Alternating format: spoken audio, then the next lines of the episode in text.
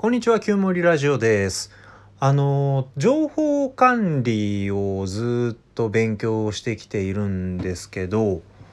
あの、いわゆるライフハック系、あの、このツールはこう使うといいとか、こういう時はこうすると、頭の中すっきりするとか体がよく動くとか、まあ、そういう物事いろいろあるでしょ、まあ、それ的な情報が多いんですよ。で情報管理っていうとまあちょっと意味が大きいので、えー、つかみづらかったりするんだけど具体的に僕が情報管理という時にイメージしているのは自分が今やらなきゃいけないことやりたいと思っていることもうやっていることまだやっていないことっていうその自分がやることに関わっている物事がどういうふうに進んでいるとかどれぐらいあるとか今どんな状態とかそれに対して今どんな意識を持っているとかっていうことがある程度整理されている状態を維持するっていうことを情報管理と僕は呼んでいます。その中にはスケジュール管理ということもあるし何をしていけばそれができていくことになるのかっていうタスク管理っていう概念も含まれます。いつのタイミングでどういうふうにやればいいのかっていうスケジュールよりさらに細かい時間管理っていう概念もそこにありますね。そういうことをひと、えー、ぐるっと一括りにして情報管理って僕は呼んでるんだけどこの間ねえっと僕がその情報管理の勉強を始めてからいろんな人の本とかブログとか読むんですけどとそれ系やってる人たちってブログやってる人が多くてでタスクシュートクラウドっていう僕が使っている時間,、えー、時間管理ツールを、えー、運営している J 松崎さんっていう方のブログにね僕が今使っているああと私がだ。私が今使っている、えーと、とタスク管理ツール32選っていう記事が上がってて32選って思ったんですよ。無理ってなりましてあのざーっと読んでいくとまあもうあの途中で嫌になったんで読まなかったんだけど、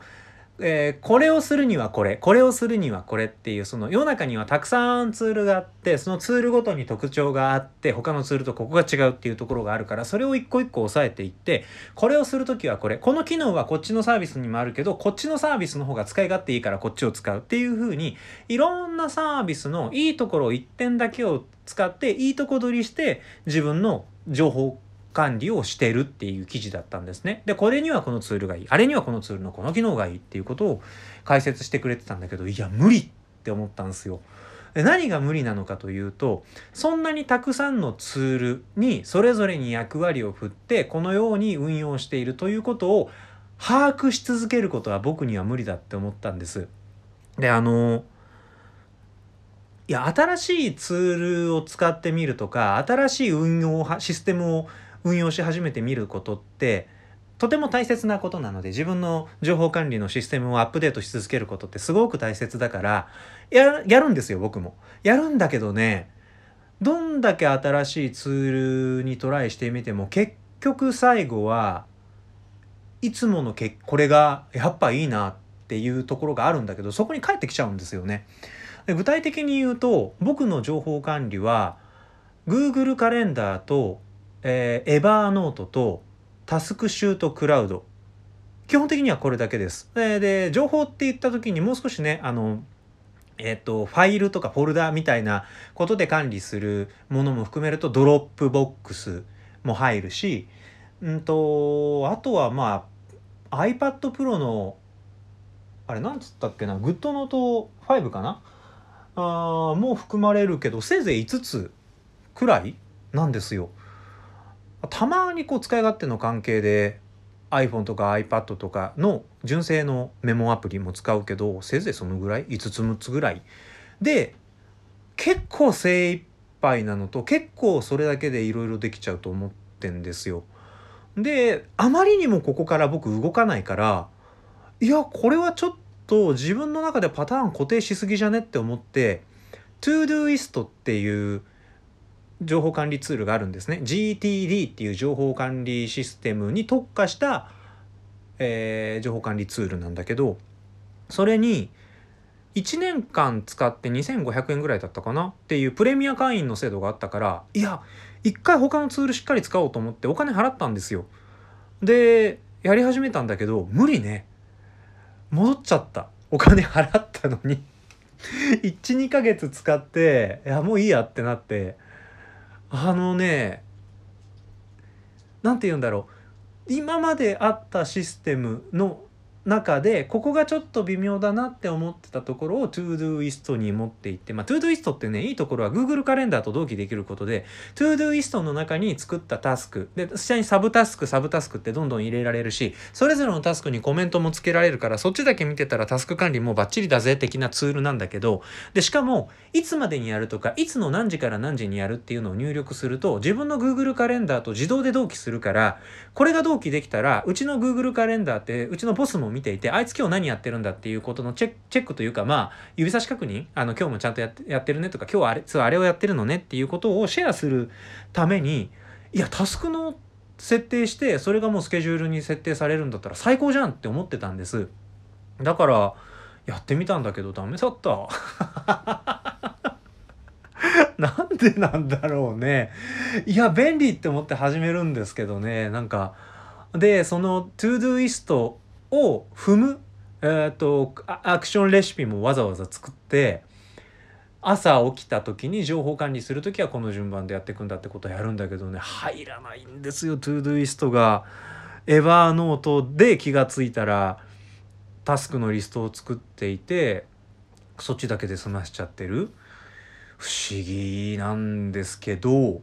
思うにパソコンで主にやるんですよね。たくさんのツールを稼働させるんでスマホだとえと1個の画面にね基本1つのアプリしか表示できないから1つの画面に複数アプリが表示できるパソコンで基本やってるんだけど窓が1個増える ToDoist が加わると窓が1個増えるわけですよ。ToDoist があれば Evernote を使わないというわけではもちろんないから。だから窓が1個増えるんだけど多分ね開いて頭の中で回せるツールの数が5つか6つで限界なんだと思うこれが6つから7つになるともう把握できないんだと思うんですよ僕の脳には。なのでね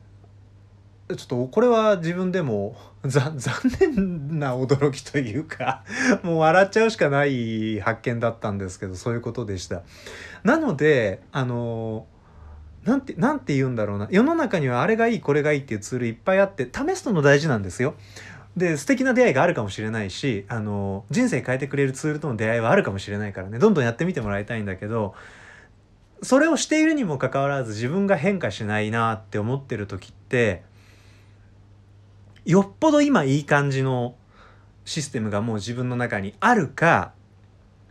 自分が処理できるツールの数使える道具の数が上限に達してるかっていうことはあるかもしんないね。でそれはそこはね頑張る必要ないと思うんですよ。生活とか仕事することを楽にするための情報管理のシステムだったりツールだったりするからそれを運用することにストレスを感じるって本末転倒もいいところなので